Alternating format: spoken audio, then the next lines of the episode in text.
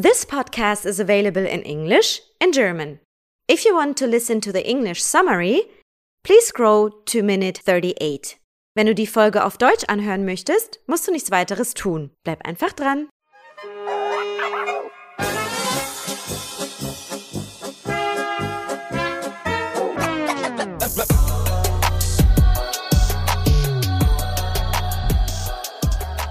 Hallo und herzlich willkommen zu unserem Kulturell Inkorrekt Podcast. Mein Name ist Moni, ich bin eure Podcast-Hostin und vielen Dank, dass ihr heute eingeschaltet habt. Heute habe ich äh, Burak bei mir im Podcast, ein ehemaliger Kollege von mir. Und da ich auf LinkedIn ihn äh, schon seit einiger Zeit verfolge, habe ich auch mitbekommen, dass er sein eigenes Startup gegründet hat. Deswegen habe ich ihn heute eingeladen, weil es um das Thema Gründen mit Migrationsgeschichte gehen soll. Generell machen wir hier so ein 360 Roundup. Ne? Ähm, warum gibt es so viel, so wenig Role Models am Markt, was waren seine Learnings, seine Herausforderungen und Co. Und dann spricht er auch über sein eigenes Startup, das er sehr gerne unterstützen könnt. Und ja, bevor ich jetzt weiterlaber, Burak, vielen lieben Dank, dass du heute mit dabei bist und für ein Interview zur Verfügung stehst. Ja, vielen Dank für die Einladung, Moni. Freut mich sehr, hier zu sein und mit dir über Gründen mit Migrationsgeschichte zu quatschen. Supi, dann fangen wir mal an mit dem persönlichen Teil. Kannst du unseren Listeners vielleicht mal mitteilen, wer ist denn Burak so? Vielleicht über deinen beruflichen, akademischen Hintergrund, Family, kultureller Hintergrund etc. Äh, ich bin Burak, ich bin Gründungsberater an der Uni Hamburg und habe seit Anfang des Jahres bin ich Gründer von vollefarben.de,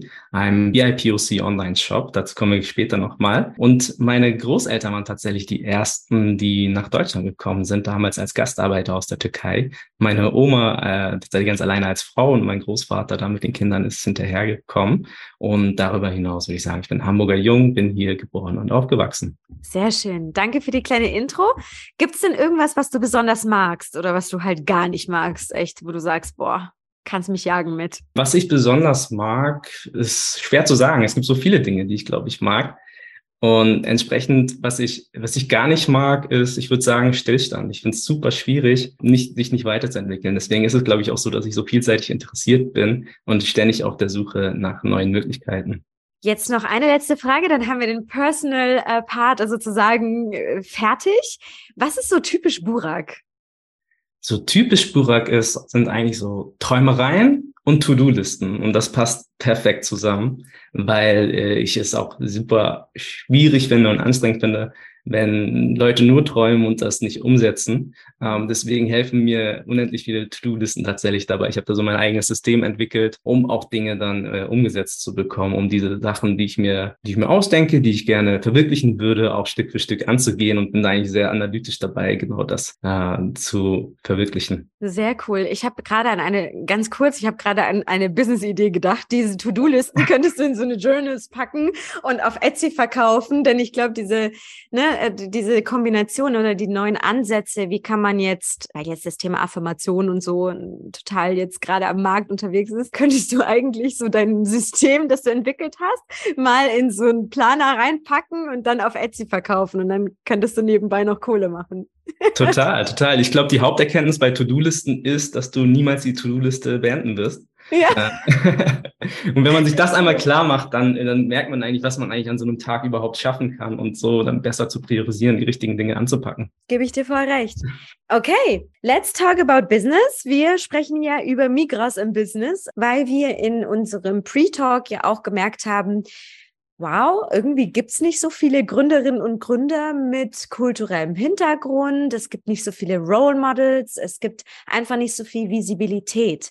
Jetzt ist es äh, mir ganz wichtig, dass wir sozusagen mit dem Podcast mal den Stein ins Rollen bringen und dem Thema mal ein bisschen mehr Visibility geben. Bevor wir jetzt da zu sehr inhaltlich drauf eingehen. Du warst ja mit mir bei einem vorigen Arbeitgeber, also warst in der Corporate World unterwegs so. Wie hat denn deine Geschichte als Start-Upper oder Gründer begonnen? Und wie war deine Journey bisher? Kannst du da so ein Recap machen? Ja, total gerne. Ich würde sagen, begonnen hat die Geschichte, ehrlich gesagt, äh, schon in der Schule.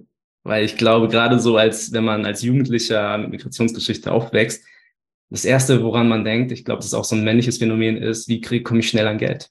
Mhm. Und ich habe mir angeguckt, wer hat schnell, wer hat äh, viel Geld verdient, wer hat Geld. Und das waren Leute, die selbstständig sind in der Regel. Leute self-made, das war immer so das große Role Model, was ich mal vor Augen hatte, schon damals als Jugendlicher. Und entsprechend habe ich mich, glaube ich, aber Stück für Stück genau dahin entwickelt, um das Ding in gewisser Weise nachzumachen. Also ich war von dieser, aus dieser Motivation heraus habe ich dann irgendwann angefangen, auch eben internationales Management im Bachelor zu studieren, ganz bewusst, weil ich wusste, wenn du äh, dich irgendwann selbstständig machen willst, musst du einen BWL-Hintergrund mhm. haben oder bist am nahesten dran damit. Und währenddessen bin ich dann eigentlich so in die Startup-Welt geschlittert, weil Startups war, sind ein Weg, um eben schnell erfolgreich werden zu können. Und dort habe ich eigentlich festgestellt, dass, dass mir vor allem die Startup-Welt viel mehr Spaß macht als die Corporate-Welt weil das oftmals kleine Teams sind. Es ist etwas Unvollendetes. Man, ist, man muss etwas komplett neu, neu äh, hervorzaubern, was es eigentlich vorher eigentlich gar nicht gab. Habe das dann quasi durchgezogen, habe dann sogar, habe mich dann immer noch nicht bereit gefühlt und habe dann noch ein Studium hinterhergelegt, ein Master in Entrepreneurship und Business Development, weil dann wollte ich das noch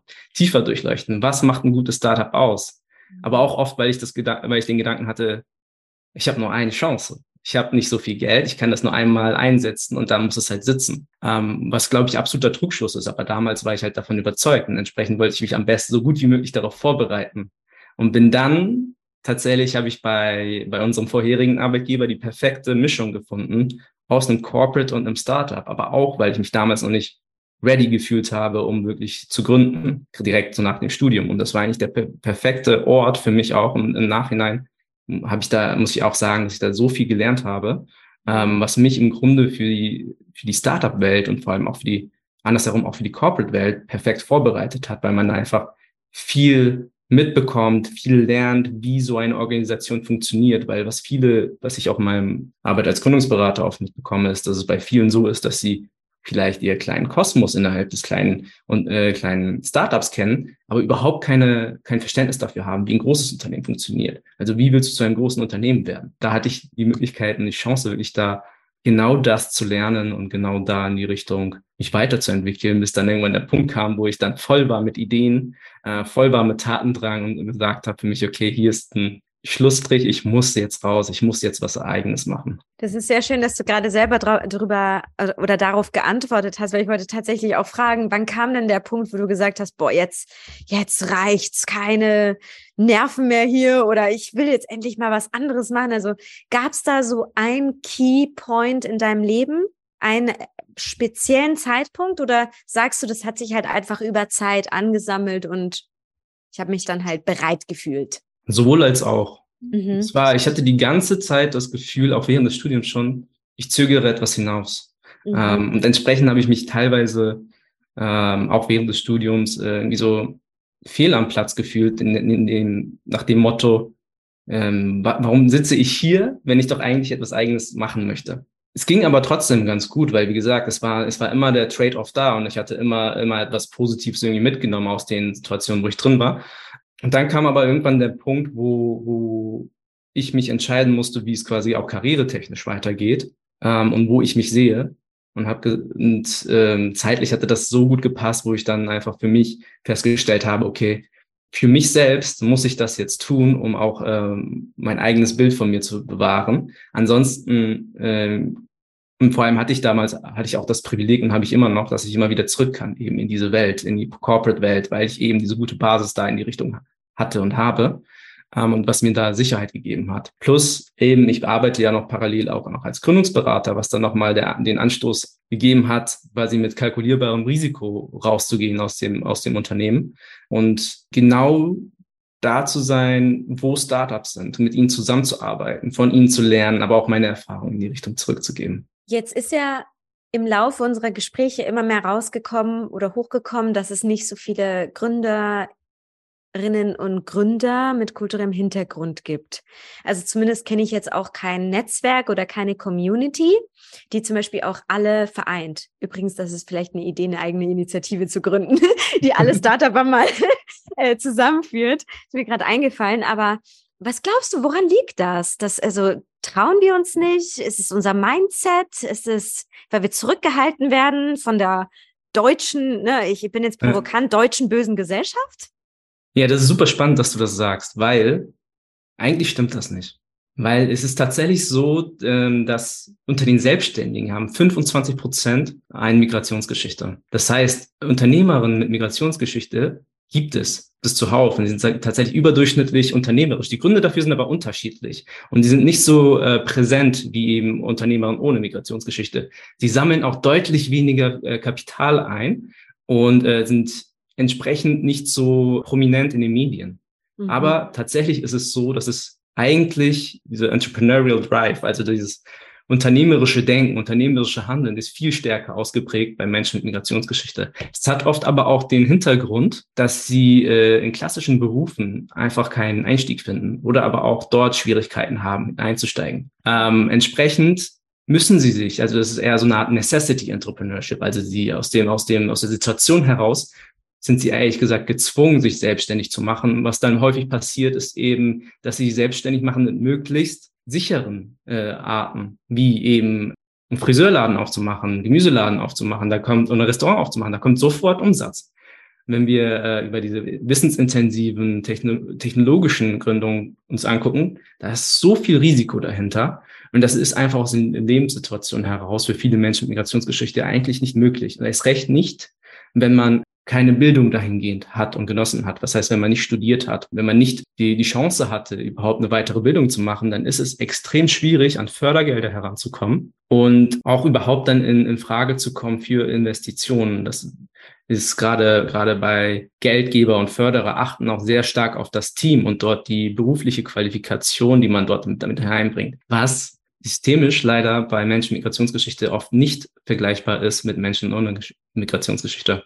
Ja, sehr schön, dass du das angesprochen hast, weil das wäre nämlich auch mein, äh, meine nächste Frage gewesen. Also woran liegt es, dass zum Beispiel Startups, die halt ne, mehr ausländisch sind oder mehr kulturell angehaucht sind, wenig Fördergelder bekommen, woran das liegen kann? Ich habe halt irgendwie auch gedacht, ne, ich weiß nicht, ob das jetzt zu zu mutig ist, das jetzt mit den Frauen zu vergleichen. Ne? Aber man sagt ja zum Beispiel, wenn jetzt irgendwie Frauen-Startups was, äh, was auf die Beine gesetzt haben, ne? also ich rede jetzt über Menstruationsartikel ne? oder irgendwelche Innovationen in dem Bereich, dann äh, gibt es ja verhältnismäßig auch weniger Investoren, weil sie sich aufgrund der fehlenden emotionalen Intelligenz oder whatever auch immer mhm. ne, nicht in die Lage hineinversetzen können und nicht verstehen können, dass das eine Necessity ist, dass das der Markt vielleicht braucht, so ein Menstruations Artikel in die Welt zu setzen.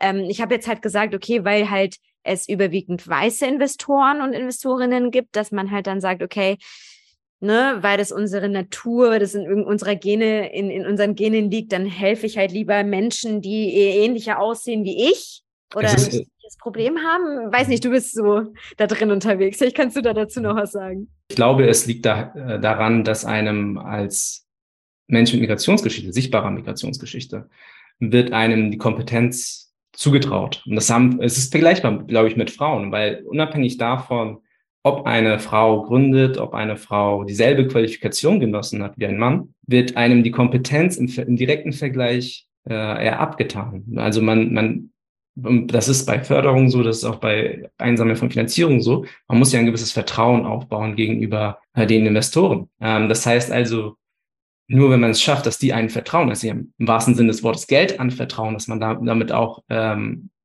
verantwortungsbewusst umgeht, dann kann man das eben schaffen. Und es ist, glaube ich, gar nicht so bewusst, aber ich glaube, unterbewusst ist es einfach verankert, ähm, dass äh, man uns leider mit, mit einem mit schwarzen Haaren und mit, mit einem Bart oder so ähm, weniger zutraut als eben vergleichbaren oder vergleichbaren Leuten, weißen Leuten, die dieselbe Bildung wahrscheinlich genossen haben. Und ich glaube, das macht es einfach so extrem kompliziert und schwierig. Und gleichzeitig liegt es aber auch, merke ich das auch immer wieder, auch in meinen Beratungsgesprächen mit Unternehmern mit Migrationsgeschichte, dass die sich einfach viel weniger zutrauen ähm, dass die einfach viel weniger selbstbewusst auf die Leute auch zugehen, viel, viel weniger ähm, bold sind damit, was sie eigentlich getan haben. Und ich glaube, das, das liegt, das haben wir, glaube ich, wenn man es so verallgemeinern kann, aber das haben wir, glaube ich, als Menschen mit Migrationsgeschichte haben häufig auch gelernt, humble zu sein, einfach nicht zu prahlen mit dem, was man kann und so weiter und sondern das auch runterzureden. Wenn, wenn jemand sagt, das hast du, das muss bestimmt voll viel Arbeit gekostet haben, dass man sagt, ach Quatsch, das ging doch super easy und so, obwohl da eigentlich sehr viel Arbeit dahinter steckt. Und ich glaube, das ist, das muss uns erst einmal bewusst sein und dann hilft es, und das habe ich äh, tatsächlich auch bei mir selber gemerkt, Es hilft, wenn man, wenn man das aber auch ausspricht, was man da an Arbeit reingesteckt hat und es nicht runterredet. Und das ist aber ein Learning. Ich glaube, das muss man erst einmal durchmachen. Und dann probiert es mal aus. Also wirklich probiert es mal aus, zu zeigen, was ihr eigentlich an Arbeit reingesteckt habt. Und guckt mal, wie das Feedback anders ist, als das, wenn ihr sagt, ach, das war gar nicht so viel Arbeit und einfach so ein bisschen Bescheidenheit, ein bisschen um wegzulassen. Die Leute werden ganz anders reagieren. Und die werden dann auch viel eher wertschätzen, was ihr leistet und was nicht. Toller Tipp. Also das werden wir auf jeden Fall am Ende des Podcasts nochmal wiederholen, weil da gehen wir ja äh, mit den besten Tipps und Tricks sozusagen in die Community raus.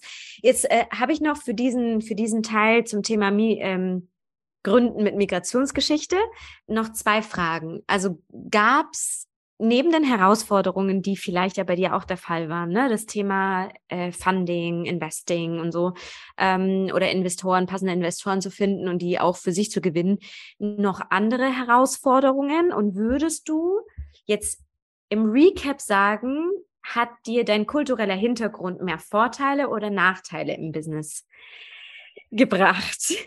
Sehr gute Frage. Also ich glaube, die größte Herausforderung, die, glaube ich, auch alle irgendwie mitfühlen können, ist es, überhaupt erstmal zu starten. Ähm, und das war bei mir auch sehr lange so. Ähm, vor allem sich dieses, diese Gedanken einfach aufzubauen und dann äh, träumt man ja auch quasi davon, was alles sein kann, wenn man das dann, wenn man doch den Schritt wagt. Ähm, ich muss sagen, es war, es war, glaube ich, eine der unentspanntesten Zeiten, die ich hatte, gerade so kurz vorher, ähm, wo man dann halt eigentlich schon entschlossen hatte, es zu machen und es auch publik zu machen, weil in gewisser Weise gibt man, äh, gibt man quasi der Öffentlichkeit bekannt, wofür man auch steht ähm, und kann die Reaktion darauf gar nicht so abschätzen. Und das ist eine extrem unsichere Phase. Aber was, was schön ist, ist auch gerade bei mir mit vollefarben.de, alles Gute kam erst hinterher, nachdem ich das publik gemacht habe. Und das war der, das war, ich habe das mit einem LinkedIn-Post einmal so, vor allem auch in einem sehr frühen Stadium bekannt gemacht. Und alles weitere kam eigentlich hinterher. Und das hätte ich vorher nicht absehen können. Und entsprechend kann ich da auch nur den Tipp geben, einfach zu starten. Und das ist, das hatte ich tatsächlich mal in Istanbul als, als Tipp bekommen von, oder als, als Quote quasi von da zu verstehen. Ähm, auch aus einem Startup-Hub war äh, Start like a Turk, äh, Finish like a German. Geil. das sollte man sich mitnehmen aus dem Podcast, oder? 100 Pro, weil es stimmt auch. Manchmal, und gerade das, das war so der, der Vergleich zwischen deutschen und türkischen Unternehmerinnen. Und ja, wir, wir, wir Türken, wir neigen eher zu Impul Impulsaktionen auch oftmals. Also auch wieder sicherlich nicht jede Person, aber so generell, um das so ähm, generell einfach mal behaupten zu dürfen. Ähm, und entsprechend starten wir schon aber mittendrin geht dann oftmals die Puste aus. Das ist dann das ist schwierig. Ja, ja. Und äh, auf der deutschen Seite ist es komplett anders. Da wird erstmal jedes einzelne Detail durchgeplant bis zum Ende und äh, dann vergisst man oder verliert man den Punkt überhaupt anzufangen und findet sich dann einfach wieder in, in einer Situation, wo man dann merkt, ach Mist, das Fenster ist jetzt raus, äh, hätte ich da mal früher angefangen. Aber dafür, wenn dann angefangen wird, äh, ist da auch langfristig Druck dahinter oftmals. Und das ist so oft, oft äh, ist es so, was ich merke bei Unternehmer und Migrationsgeschichte, da kommt einfach eine andere Idee dazwischen, da kommt was anderes dazwischen und dann hat alles andere Priorität, aber nicht das eigene Startup. Und damit wird es dann auch mittendrin einfach super schwierig. Würdest du jetzt sagen, allgemein, war das jetzt dein kultureller Hintergrund Blessing or Curse, würde ich mal sagen? Sowohl als auch. Mhm. Also ich glaube, äh, wir sind ja auch gerade so eine Generation, die es einfach perfekt gelernt hat, da durch zu navigieren. Einfach auch aus der, aus dem Bedarf heraus, aus der Notwendigkeit heraus. Ähm, ich glaube, es war absolut Blessing, weil ich glaube nur, es kann, also gerade unsere Idee, äh, vollefarben.de eben eine Plattform zu bauen für eben Menschen mit Migrationsgeschichte und die, die Produkte, die aus dieser Community herauskommen, einfach sichtbar zu machen dafür ist ein absolutes Blessing, weil man auch genau dieses Gefühl im Grunde, was wir damit vermitteln wollen, selber fühlt. Ich merke aber auch ähm, gerade, äh, wenn es darum geht, weitere Partner heranzubringen, die eben keine Migrationsgeschichte aufweisen. Da findet man sich halt immer wieder in einer Situation, wo man im Grunde dieses Gefühl erklären muss. Und das ist, so wie du das eingangs sagtest, dass es nicht mit, dass man erst irgendwie so ein, so ein Überzeugungsarbeit dafür leisten musst, dass man eben oder dass wir ganz ehrlich als äh, Menschen mit Migrationsgeschichte gerade in zweiter, dritter Generation eigentlich für uns eine eigene Kultur geschaffen haben. was super schwierig ist für andere eben äh, da von außen hereinzublicken. Aber genau das ist es, was uns ausmacht. Und genau das ist, wo die, das ist es, wo wir aber auch Partner brauchen, die das eben in angrenzenden Bereichen einfach jahrelang da sind und die uns, also von denen brauchen wir da definitiv auch die Unterstützung, ähm, um das Ganze zum Fliegen zu bringen.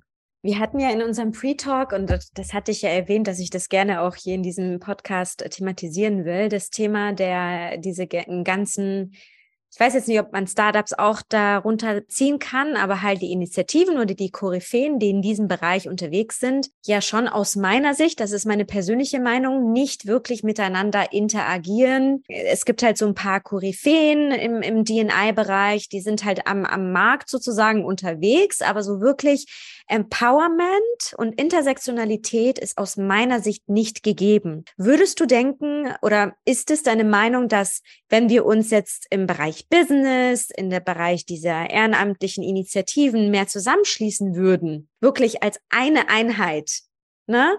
Der Migras, die halt Business machen, die sich einsetzen ehrenamtlich, eigene Organisationen gegründet haben. Wenn wir ein bisschen mehr von diesem, boah, wir sind in unserer eigenen Bubble und wir müssen die Berühmten bleiben, rauskommen würden in Empowerment, würdest du denken, dass sich dieser Shift in, de, in dieser Startup-Kultur auch ergeben würde, so dass man einfach viel empowerter gestärkter in diese Sache reingehen würde und nicht mehr ganz so krasse Angst hätte, ein eigenes Startup zu gründen zum Beispiel? Ja, absolut. Also was, was, also das kann man eigentlich auch zurückführen auf, äh, auf im Grunde jeden einzelnen Player, den wir haben in, im, im Bereich Migrationsgeschichte, weil was wir, was, was ich auch immer wieder feststelle ist, und das sehen wir, glaube ich, auch in allen Branchen, ist, dass jeder für sich kämpft. Und das ist super, super anstrengend. Du sagst es. Und es ist viel, viel, es wäre viel äh, sinnvoller und es würden, würden viel mehr Synergien heben können, wenn es eben Möglichkeiten oder wenn Leute sich zusammentun. Das merken wir eben beispielsweise auch bei den Sellern auf vollefarben.de. Mhm. Ähm, warum auch für uns einfach wichtig ist, und das sieht man eben nicht auf der Plattform, was man vorne sieht, ist eben der Shop, aber dahinter machen wir halt auch viel Arbeit. Und vor allem äh, ist es uns ein, uns ein Anliegen, Netzwerke zu knüpfen. Denn Warum sind Leute mit Migrationsgeschichte nicht so erfolgreich wie eben Menschen ohne Migrationsgeschichte im Businessleben? Weil ihnen Zugang zu Netzwerken, Know-how und Ressourcen einfach fehlt. Gebe ich dir voll recht. Und bei unseren Gesprächen, wenn wir mit, mit unseren Vendoren sprechen, dann merken wir, es gibt beispielsweise ein Modelabel in Mainz, das sich für kulturelle Vielfalt einsetzt. Und dann gibt es aber auch eins in Frankfurt, das genau dasselbe tut. Cool. Wie kriegen wir diese beiden quasi zusammen, dass sie zusammenarbeiten? Obwohl wir wissen, dass sie alleine dieselben Herausforderungen haben, dass sie alleine einfach auch nicht von den äh, von beispielsweise von Lieferkonditionen profitieren können, die es erst ab höheren Margen gibt. Das heißt, alle, beide versuchen im Grunde dasselbe zu erreichen, aber völlig unabhängig voneinander. Und ich glaube, wenn, wenn wir es schaffen könnten, diese Leute zusammenzubringen, dass sie gemeinsam an einem gemeinsamen Ziel arbeiten, dass dort einfach viel mehr passieren kann. Und gerade die Netzwerkarbeit wird extrem unterschätzt in unseren Communities. Das findet viel, viel eher statt, in äh, Communities ohne Migrationsgeschichte. Es gibt so etwas wie die Wirtschaftsjunioren. Es gibt so mhm. etwas wie Juniorengemeinschaften, äh, die einfach Spielgeld bekommen, um mit Immobilieninvesting anzufangen. Und das sind, und dafür muss man einen Beitrag leisten. Und von uns wird das, glaube ich, oftmals gar nicht so wertgeschätzt, was man eigentlich da herausholen kann aus mhm. eben diesen Netzwerken, aus eben diesen Communities sondern was einfach oft gemacht wird, ist, äh, ich überlege mir, kaufe mir für 50 Euro eine Mitgliedschaft in so einem Netzwerk oder gebe ich das quasi als Mitgliedsbeitrag ein oder ähm, kaufe ich mir für 50 Euro, gehe ich mal schön essen. Dann gehe ich erstmal schön essen. Und das ist, glaube ich, ein totaler anderer Mindset, den es da einfach in anderen Communities gibt, die ohne Migrationsgeschichte. Und da sind wir aber, glaube ich, aber ich bin auch sehr zuversichtlich. Ich glaube, gerade mit uns wächst da eine Generation heran, ähm, die eben Zugang hat, Stück für Stück auch zu, mehr Zugang bekommt und daraus lernt und es genauso umsetzen möchte. Ähm, es gibt einige richtig coole Initiativen, die sich in die Richtung äh, engagieren, wie zum Beispiel auch Two Hearts, das äh, ich glaube, europaweit größte Technologienetzwerk für Menschen äh, mit Migrationsgeschichte, mhm. ähm, wo genau und ich muss auch sagen, ich bin auch selber Teil davon, wo, wo, wo ich genau die Leute gefunden habe, die dieselbe Erfahrung gemacht haben, dieselben Herausforderungen hatten und sich jetzt das erste Mal so wirklich zusammentun und gemeinsam auch zusammenarbeiten, gemeinsam Möglichkeiten erschaffen. Und davon braucht es einfach viel mehr Initiativen. Danke für deine schöne Antwort. Vielleicht können wir noch am Ende des Podcasts oder in die Show Notes reinpacken, ähm, wenn du noch ein paar coole Initiativen kennst, dass du einfach reinpacken für mehr Visibility, sodass die Zuhörerinnen und Zuhörer, die uns gerade auch sozusagen eingeschaltet haben, da äh, mal vorbeischauen können. Aber jetzt lass uns doch mal endlich über dein eigenes Business sprechen.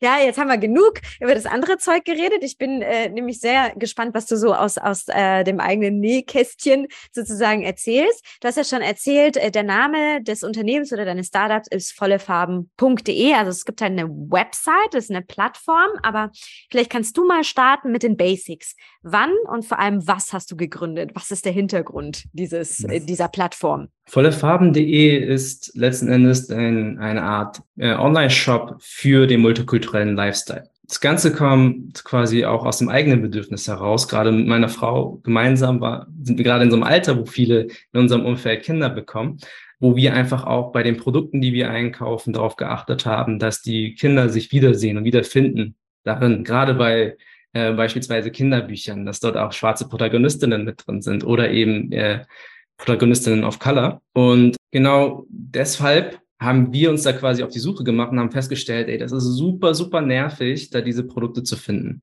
Entweder findet man immer wieder die drei selben Produkte, die man sowieso schon kennt. Ja. Oder ähm, man, es gibt irgendwie stundenlang, äh, macht man sich da quasi auf die Suche, bis man dann irgendwo etwas Extravagantes mal finden kann. Und dann haben wir, und dann kam quasi so der Schlüsselpunkt, wo wir gesagt haben, ey, das muss einfacher gehen. Vor allem haben wir uns die Frage gestellt, liegt es daran, dass es einfach keine Produkte gibt? Dann haben wir eigentlich, haben wir uns so ein bisschen auf die Suche begeben und haben festgestellt, okay, hey, es gibt so viel da draußen. Es gibt so krass viele coole Produkte. Ähm, aber das Problem ist, die werden halt nicht sichtbar. Und das liegt oftmals eben daran, dass den äh, UnternehmerInnen, die dort Herzblut und ihr eigenes Geld da reinstecken, ähm, oftmals einfach die Möglichkeiten fehlen, um das sichtbarer zu machen. Und so haben wir quasi auch äh, für uns dann quasi festgestellt, okay, das könnte ja genau unser Auftrag sein. Das braucht es und das fehlt es, aktiv eben nach diesen Produkten zu suchen äh, und diese an einem zentralen Ort im Internet zusammenzubringen, auf vollefarben.de. Wir sind damit noch ganz am Anfang. Ähm, das heißt also, aktuell haben wir noch ein sehr limitiertes Angebot, limitiertes Sortiment, aber das wir nach und nach aufbauen. Und vor allem ist es wichtig, die, die Beziehungen auch zu den Unternehmerinnen einfach da aufrechtzuerhalten und äh, sowohl denen Feedback geben zu können, aber gleichzeitig auch quasi mit denen das Gesamt gemeinsam zu gestalten. Und deswegen sind wir dort auch immer im engen Austausch mit denen, um denen quasi die Möglichkeit zu bieten, mit uns gemeinsam zu wachsen, auch wo wir ja selber noch ganz am Anfang stehen. Und das ist, das ist einfach mega cool, was wir da schon als Feedback bekommen haben, sowohl von den äh, Suppliern als auch eben auch von Leuten, die einfach uns äh, immer wieder mitgeteilt haben, hey, ich habe genau dasselbe Problem. Ich habe ich finde diese Sachen nicht. Ich weiß nicht, was es da draußen gibt.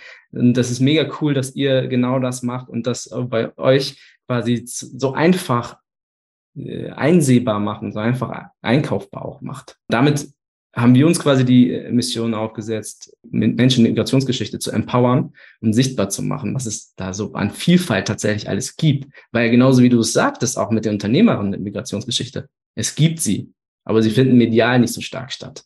Ja. Und deswegen müssen wir da in, in gewisser Weise auch eine, eine Gegenbewegung dazu schaffen, da immer mehr, mehr Sichtbarkeit reinzubringen was ich jetzt zusammenfassen kann, es ist halt auch dieses Ziel, generell einfach diese Diversität sichtbar zu machen, aber auch ne, eine Anlaufstelle für Menschen mit kulturellen Hintergründen zu schaffen, die sich dort zum Beispiel Produkte kaufen können. Im Endeffekt ist es ja aus meiner Hinsicht, aus meiner Sicht, ein Social Enterprise äh, Project oder Unternehmen. Ganz kurz, warum in die Schiene? Denn man kann ja heutzutage auch, provokant gesagt, viel Geld mit anderem Zeugs machen.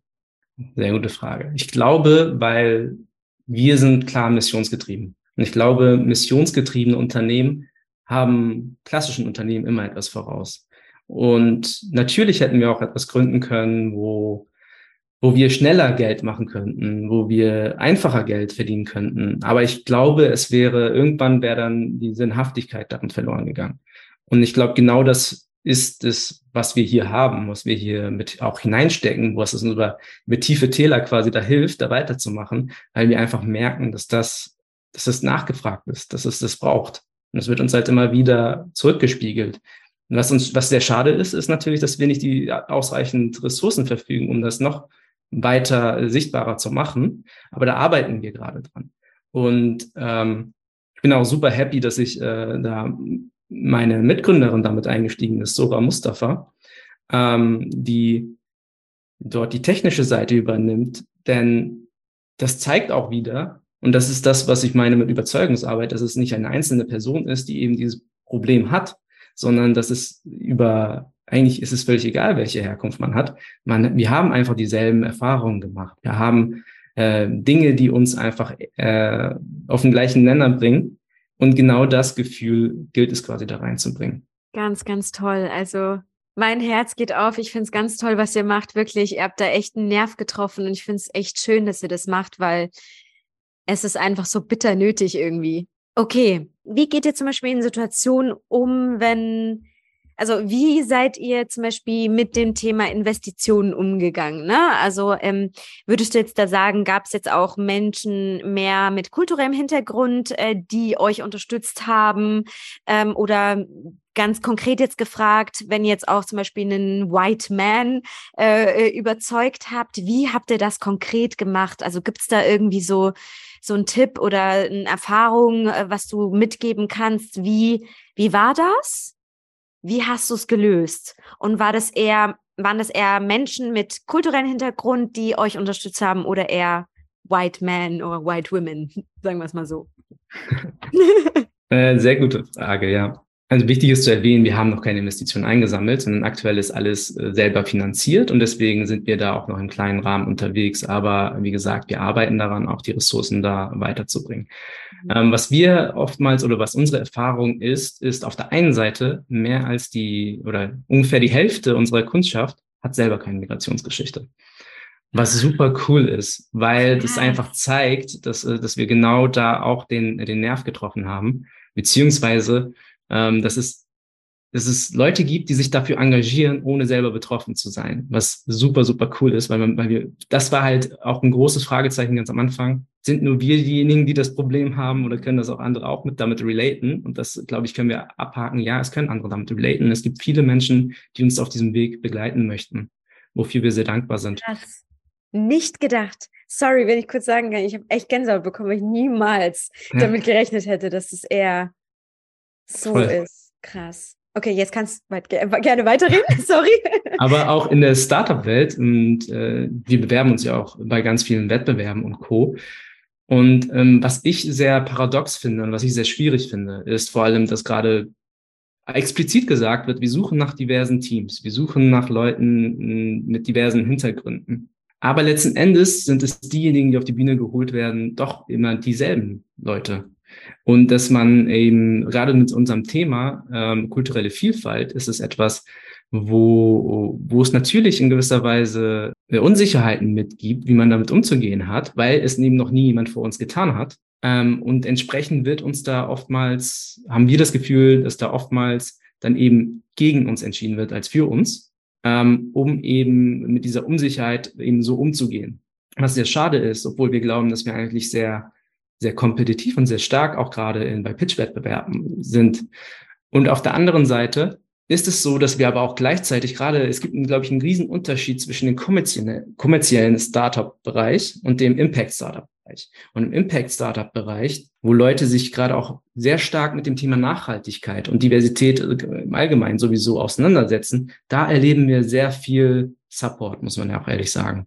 Da erleben wir wirklich sehr viel Unterstützung und wo Leute schon vorsensibilisiert sind für das Thema und einen Blick haben für unterrepräsentierte Gruppen und dann eben genau das auch mit äh, ermöglichen wollen, dass wir uns vorstellen dürfen überhaupt einmal. Und ich glaube, da liegt auch, und deswegen ist es auch wieder ein, eigentlich positiv für uns, dass wir uns in dem Bereich orientieren und im kommerziellen, kommerziellen Bereich dann versuchen, dann natürlich Stück für Stück unser weiterhin dort in den Gesprächen zu bleiben und weiterhin dort äh, aktiv zu sein, weil ich glaube, dem braucht man definitiv auch, um erfolgreich zu werden.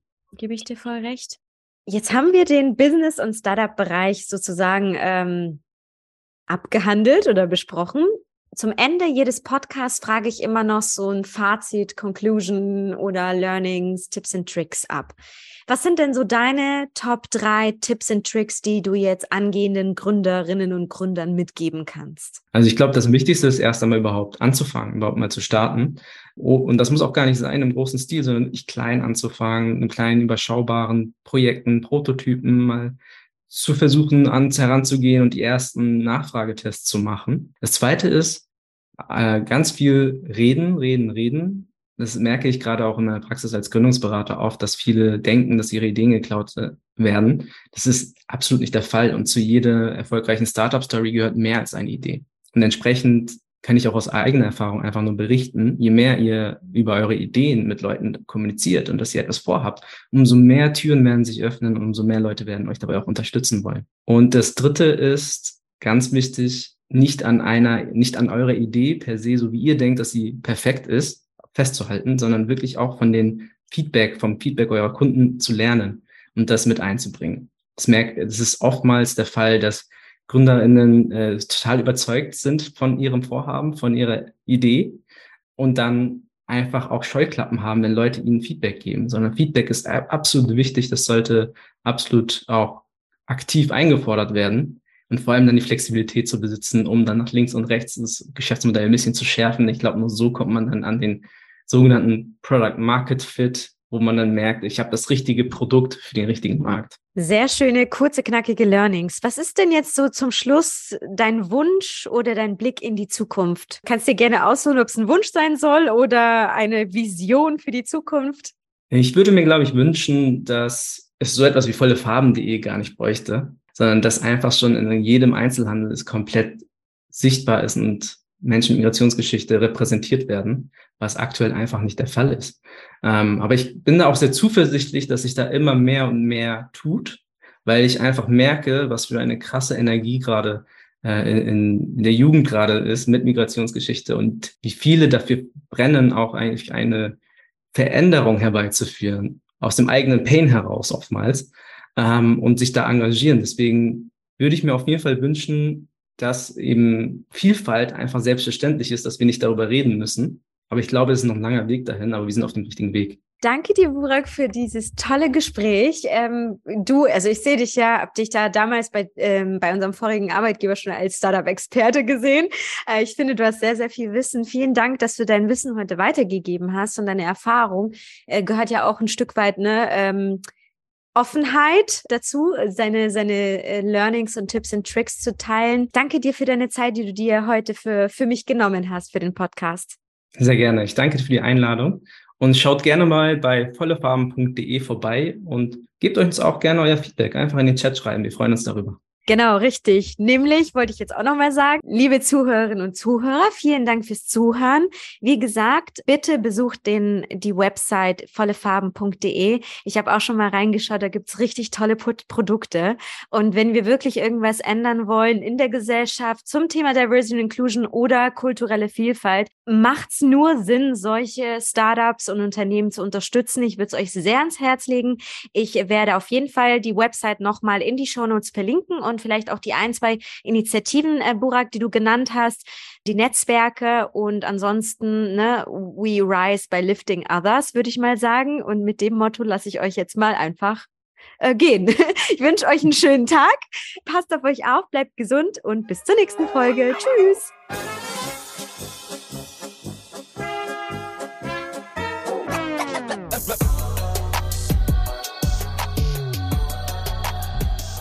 Hello, dear listeners. It's me, Moni, your podcast host. Welcome to the Culturally Incorrect podcast.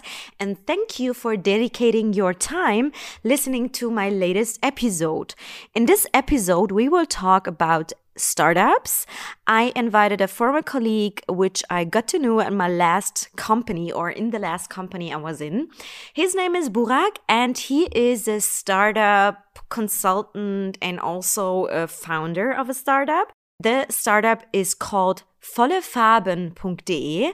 And what this kind of startup is, why we are talking about startups, and to specify it here, we're talking about why people or why startups which are founded from people with migration background does not have the visibility or the support they deserve in my opinion so let's talk about burak burak as i mentioned is my former colleague and first of all i was i was reaching out to him asking him for hey, are you interested in talking about the Turkish culture and blah, blah, blah, and etc. pp.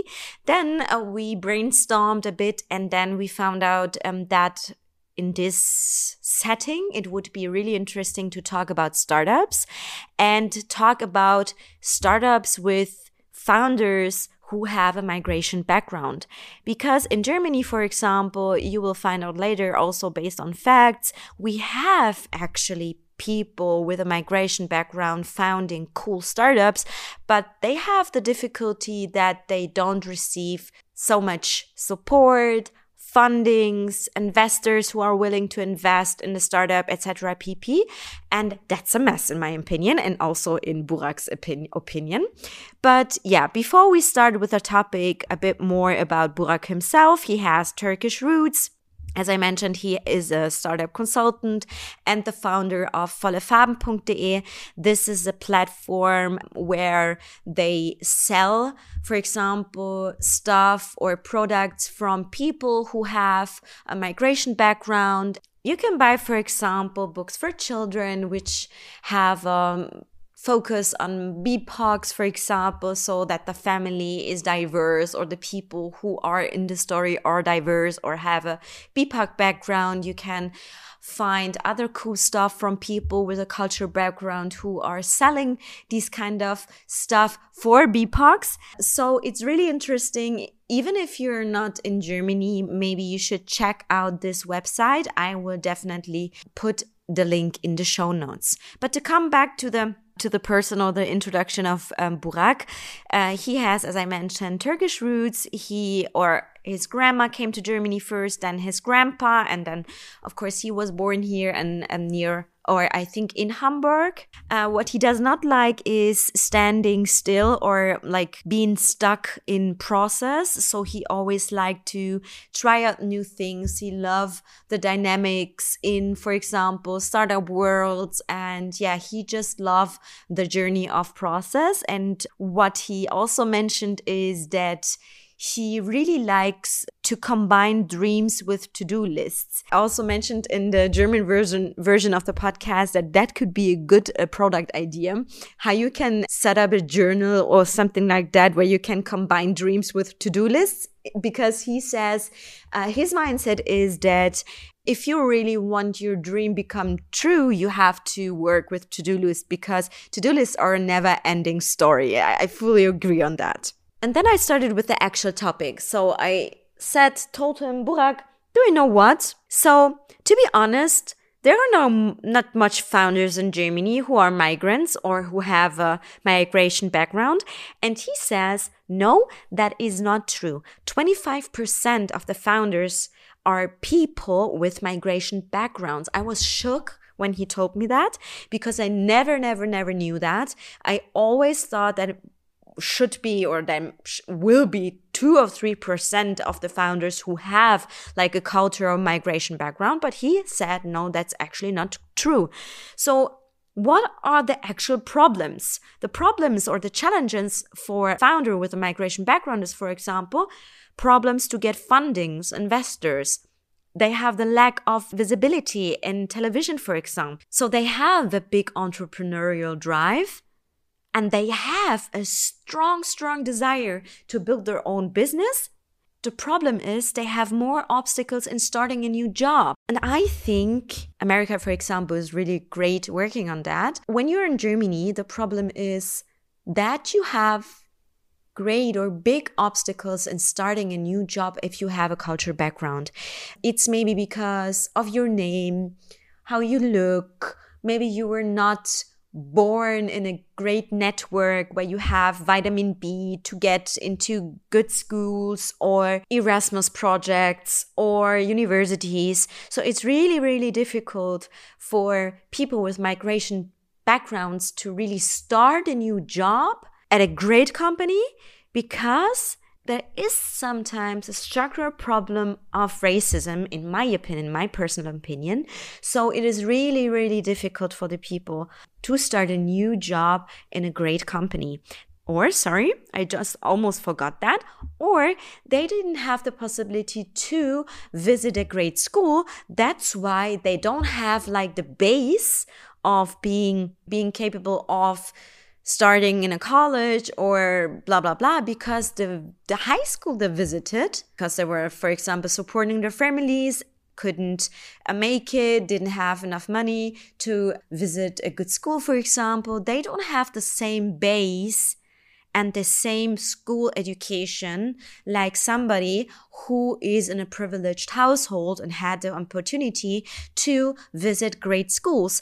People with migration backgrounds, they don't found because they want to do the next digital transformation or etc pp they are founding because of the necessity that it's necessary for them to survive and that's why they dive into the world of entrepreneurs. So that's why most of the founders are not on the technology driven startup side because it's too risky. They don't have for example the school education or university education, and that's why you're they starting other businesses. Burak emphasizes in our talk that education is really key for many founders. And if you don't have it, it is really, really difficult to get funding and future investments. As investors really concentrate on the education and the professional career of the team and then decide if they invest in you or not. I asked Burak, okay, Let's assume you did a great job at university. You have great grades and also a great team with great masters and bachelors and everything and etc pp so why is it now so difficult to get fundings as a founder with a migration background and i also compared it with women founders because i during my research I did find out that also women have big problems in finding business angels who are willing to invest in their businesses because and I'm not saying that because I'm a feminist. It's a fact. It's a sad fact there are more male or man investors than women. And if you are informing yourself on everything which has to do which has to do with diversity inclusion you might heard of unconscious bias and also the similarity bias. So people help people who are just like themselves. For example men help men. White men help white men and women would help women more than men. So it's because if you have somebody who has a similar background or just looks like you somehow or similar like you, it's our unconscious bias that we are willing to help this human being more than a woman or a founder with a migration background. And that is the problem here also. As we have a lot of white men who are business angels or investors, it is difficult or it is not seen that much, I would say, that they help people with migration backgrounds and or women. And also, not only the look or the gender makes a big role, also the things which are founded or the startup is about. I will give you a concrete example on that. When a woman is inventing something for women periods period cramps or something something like that do you think a man would have the empathy to say okay wow this is so important for all the women in the world. I will give you a hundred thousand dollar for this. I don't think so. And there's a lot of evidence that this is that this is a big problem. So if for example a founder with a migration background is doing putting up or founding a startup regarding racism. I don't know you name it something which is really bipoc related. Do you think a white man would see the possibility or the opportunity and then say okay yeah i think this is this uh, this is a feature um, i will give you a 500000 bucks for that i don't think so because it's like we could say yes of course Yes, I agree with you. One or two people or one or two business angels would say yes because they would see the vision and everything around it. But if you are not affected by yourself, for example, you cannot build the relationship to the problem this founder is trying to solve.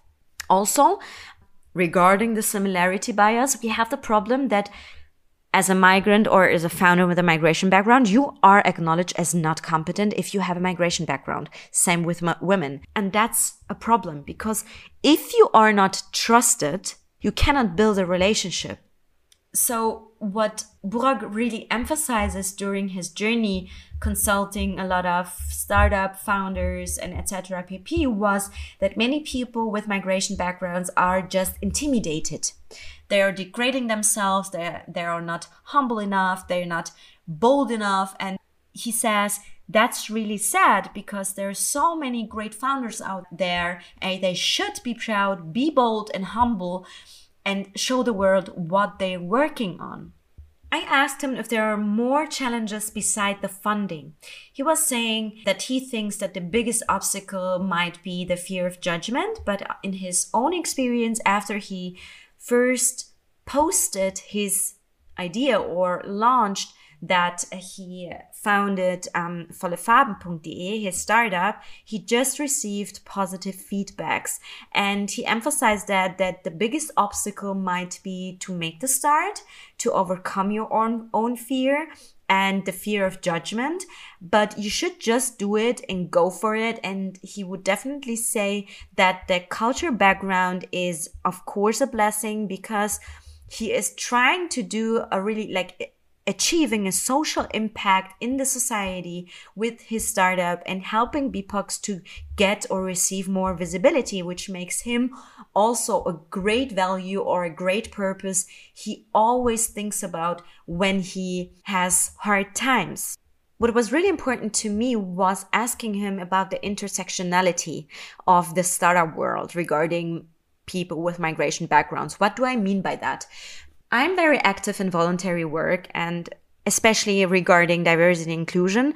So I'm working in a lot of organizations and I saw that a lot of organizations and initiatives are just very in their own bubble, meaning that when I look at the LGBTQ plus community, it's more wide than uh, BIPOCish, I would say, or if I look to the women empowerment side or organizations, it's not diverse in the meaning of people of color are mostly not represented in that uh, initiatives. And that's my big, big, big, big concern and critique that we are all living in our own bubbles, fighting for rights, human rights, fighting for equity, equality, and everything else, but we are not really empowering each other or not really inclusive regarding a holistic ap- approach that everybody is welcomed in our organizations.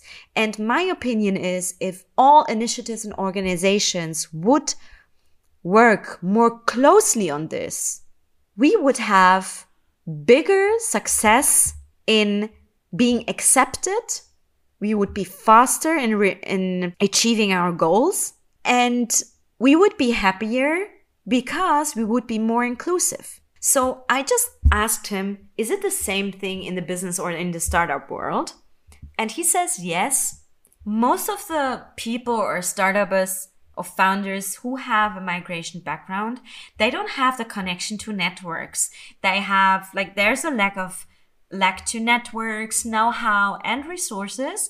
And that's why also Burak wants to connect vendors, for examples, because, or he's working on a network because he sees that so many people could work together and really see or use the positive outcomes of networks because he says that many people underestimate the power of networks in the community. For example, I don't know if this community or this network is a global one, but two hearts, two just like the number and hearts just like heart, uh, is a network for founders with migration backgrounds. This is, for example, a great network where you can connect with other founders and get access to methods, to resources, to tools, maybe also community calls. I don't know, but you should check that out. I will also link down um, or mention the link put the link in the show notes. Okay.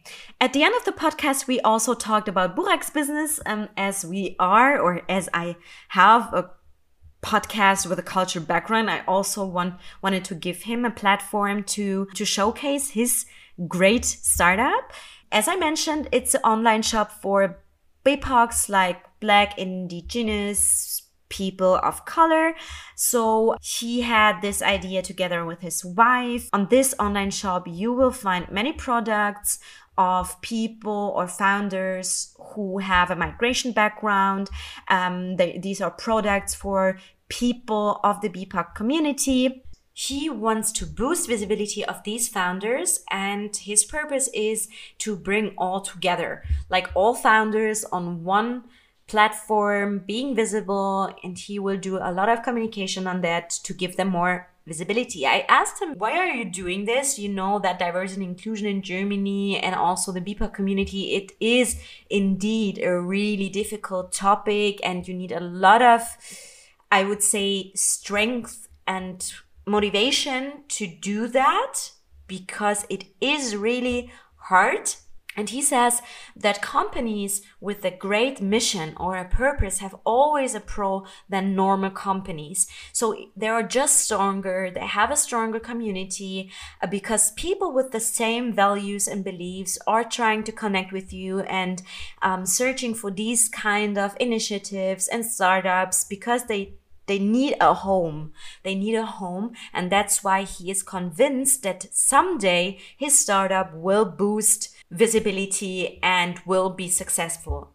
By the way, I think so too. So I asked him how did he convince investors and what his journey and experiences of the last months were. So what he mentioned was really interesting for me because I was like asking him, okay, who are your great buyers? Who is like your top target group? And he said that in fact, he thought the BIPOC community would be the best buyer community. But the happy thing is that many white people are the top number one buyers of this platform.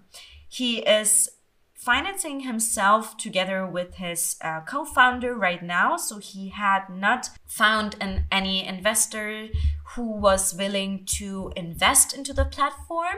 So what are his tips and tricks? As a conclusion at the end of the podcast i will just summarize this up also for you. His thing is number one just start.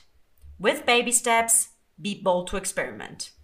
Two talk, talk, talk, and don't be afraid that somebody will steal your idea and will do i don't know a, a similar startup found a st- similar startup etc pp it won't happen because to found a startup and to really be successful at the end of the day it takes more than that just to steal the idea and to do and to start.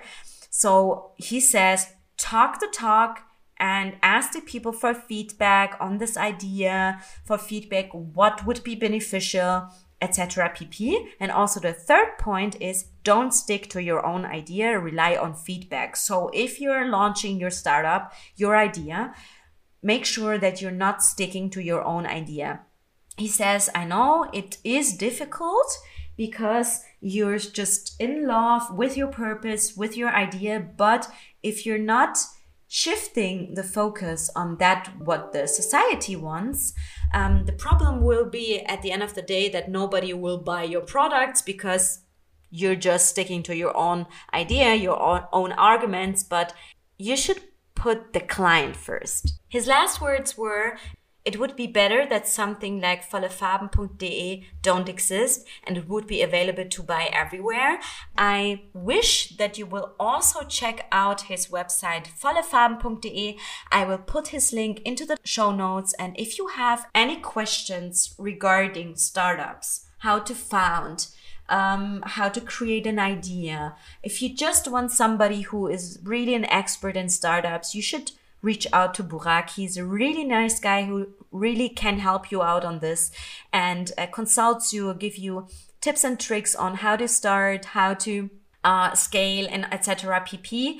I'm sure he will be willing to help you at the end of the day. I will also put the link of his LinkedIn profile in the show notes. And that's it. Thank you for your time. Thank you for dedicating your time to me and listening to my summary or my English summary of the German podcast I recorded with Burak. You will find all relevant links in the show notes. As always, please don't hesitate to reach out to me if you have any feedback, if you have ideas on any topics which need to be covered into this podcast. And for the future, please check out Culturally Incorrect on Instagram. Reach out to me on LinkedIn. I'm also now experimenting on TikTok, sharing my knowledge on different topics. So maybe you might follow or give me a follow there. My name is It's Me Moni. And yes, take care. Talk to you soon and bye bye.